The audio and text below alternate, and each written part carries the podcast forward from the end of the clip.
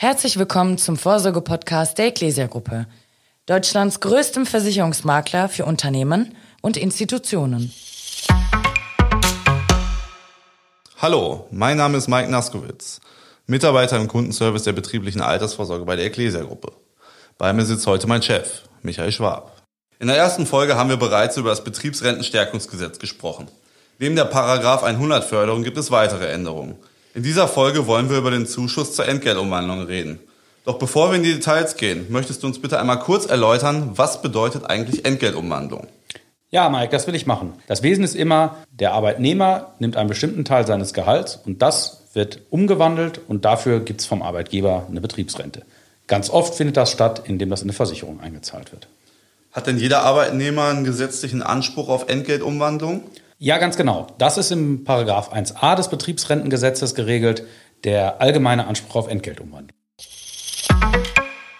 Der Arbeitnehmer kann von seinem Arbeitgeber verlangen, dass von seinen künftigen Entgeltansprüchen bis zu vier von 100 der jeweiligen Beitragsbemessungsgrenze in der allgemeinen Rentenversicherung durch Entgeltumwandlung für seine betriebliche Altersversorgung verwendet werden. Die Durchführung des Anspruchs des Arbeitnehmers wird durch Vereinbarung geregelt. Ein kleiner Hinweis hier zum Gesetzestext.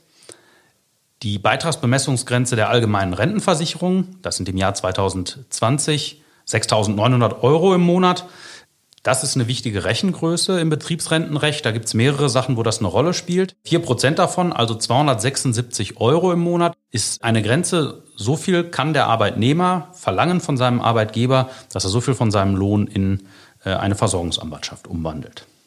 Also wenn der Arbeitnehmer den Wunsch äußert, eine Entgeltumwandlung zu vollziehen, muss sich der Arbeitgeber darum kümmern. Ja, ganz genau.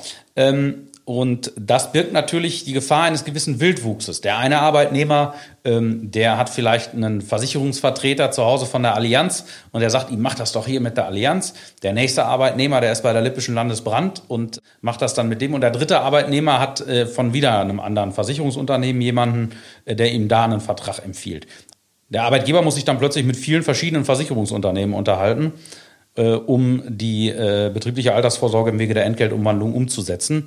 Ähm, das äh, regelt er besser äh, einheitlich mit einem starken Partner. Das äh, wären zum Beispiel wir, die Ecclesia-Gruppe. Okay. Erstmal vielen Dank für die kurze Erläuterung zur Entgeltumwandlung. Ähm, kommen wir jetzt nochmal zurück auf das Betriebsrentenstärkungsgesetz. Was hat sich im Zusammenhang mit der Entgeltumwandlung verändert? Den Anspruch auf Entgeltumwandlung gab es ja schon länger. Und neu ist jetzt, dass der Arbeitgeber, wenn der Arbeitnehmer davon Gebrauch macht und was umwandelt, dass der Arbeitgeber dazu einen Zuschuss zahlen muss. Was möchte der Gesetzgeber damit bezwecken? Naja, die Entgeltumwandlung ist für den Arbeitnehmer ja in bestimmten Grenzen steuerfrei und beitragsfrei zur Sozialversicherung. Und dadurch, dass der Arbeitnehmer Beiträge zur Sozialversicherung spart, spart der Arbeitgeber in gleicher Weise seinen Arbeitgeberbeitrag zur Sozialversicherung. So dass, wenn ich 100 Euro Entgeltumwandlung mache, der Arbeitgeber auch ungefähr 20 Euro spart.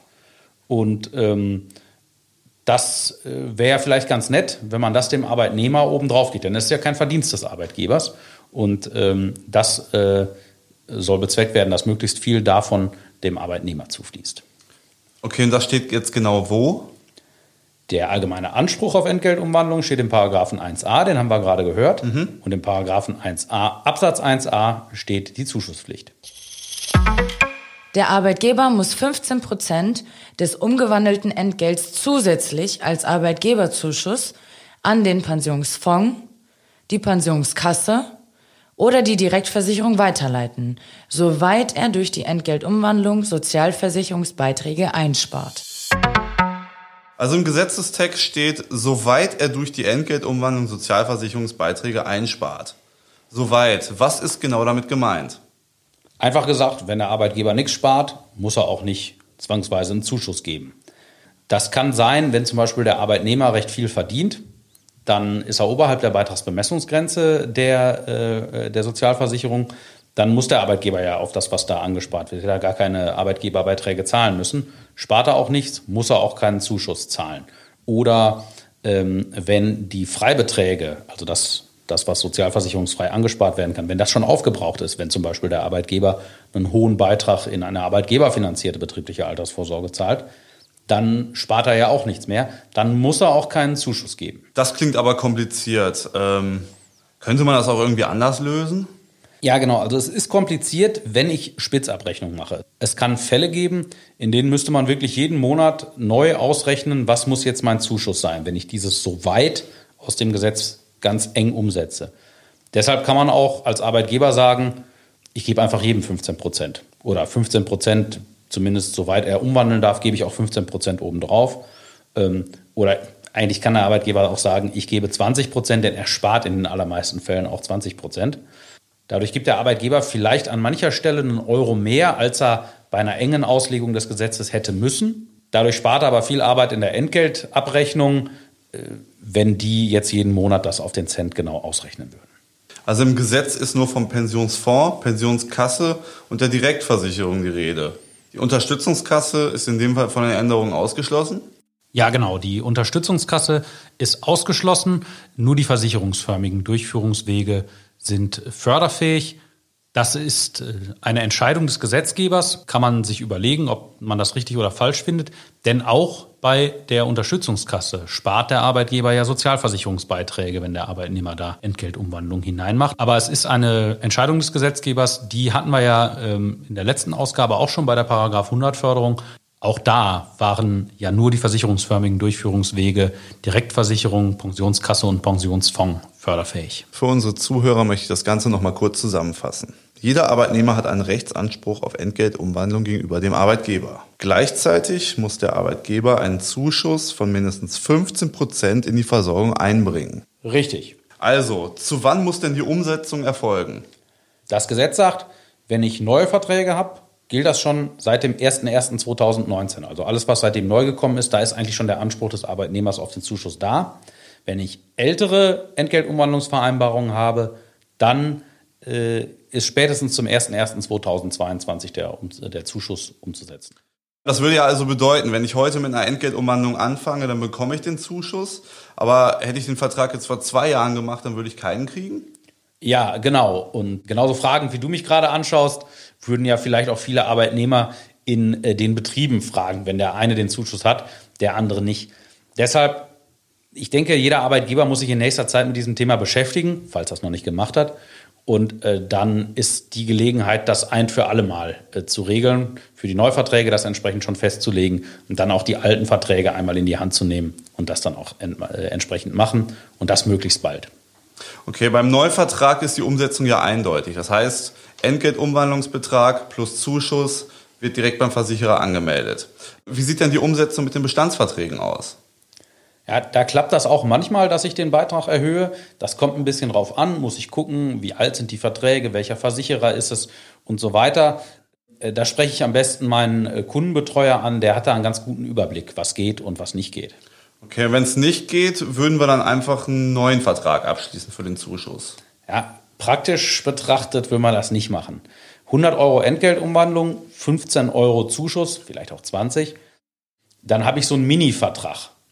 Und äh, da ist es oft so, ähm, dass, die, äh, dass die Kosten in so einem Vertrag dann einfach relativ hoch sind. Ich muss ja alleine eine Police drucken und solche Sachen.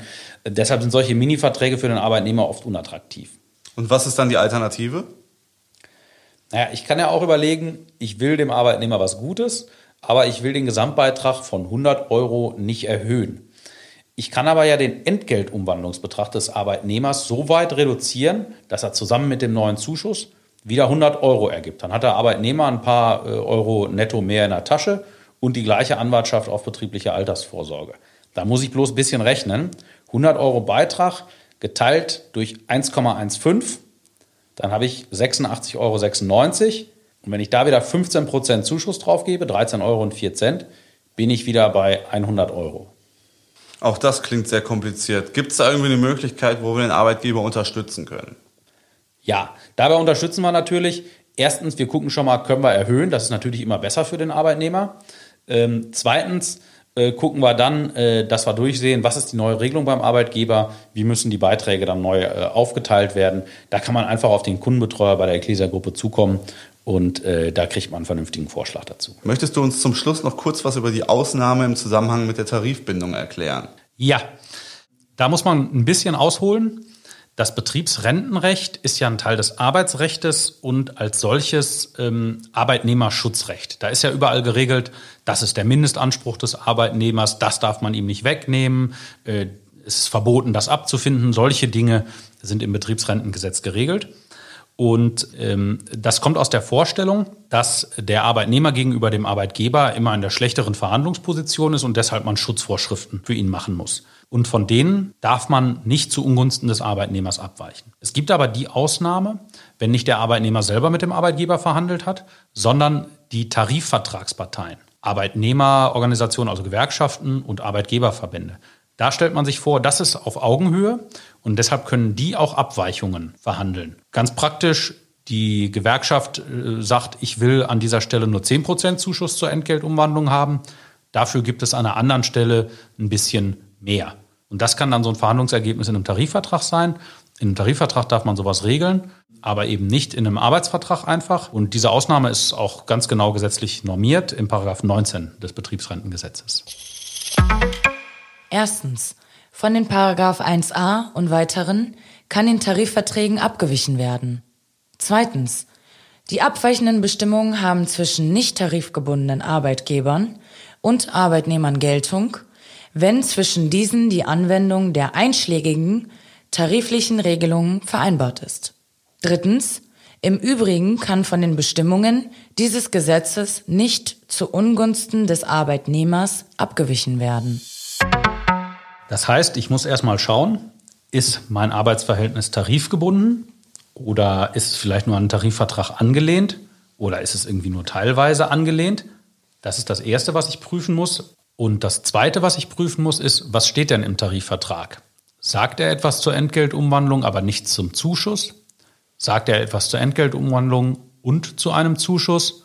Oder sagt er gar nichts zu diesem Thema? Da muss ich mir das selber genau vor Augen führen. Was ist bei mir als Arbeitgeber jetzt konkret die Situation? Das ist aber auch nicht immer so ganz einfach. Auch da kann man den Kundenbetreuer der Ecclesia-Gruppe ansprechen und der hilft einem da weiter. Damit möchte ich auch die heutige Podcast-Folge beenden. Vielen Dank, Michael, dass du dir Zeit genommen hast und dann hören wir uns beim nächsten Mal wieder. Alles klar, Mike. Bis dann. Mach's gut. Tschüss. Vielen Dank fürs Zuhören. Für Fragen oder weitere Informationen sprechen Sie Ihren Ecclesia-Außendienstmitarbeiter an oder Sie schreiben uns eine Mail an podcast.ecclesia.de. Über Feedback freuen wir uns.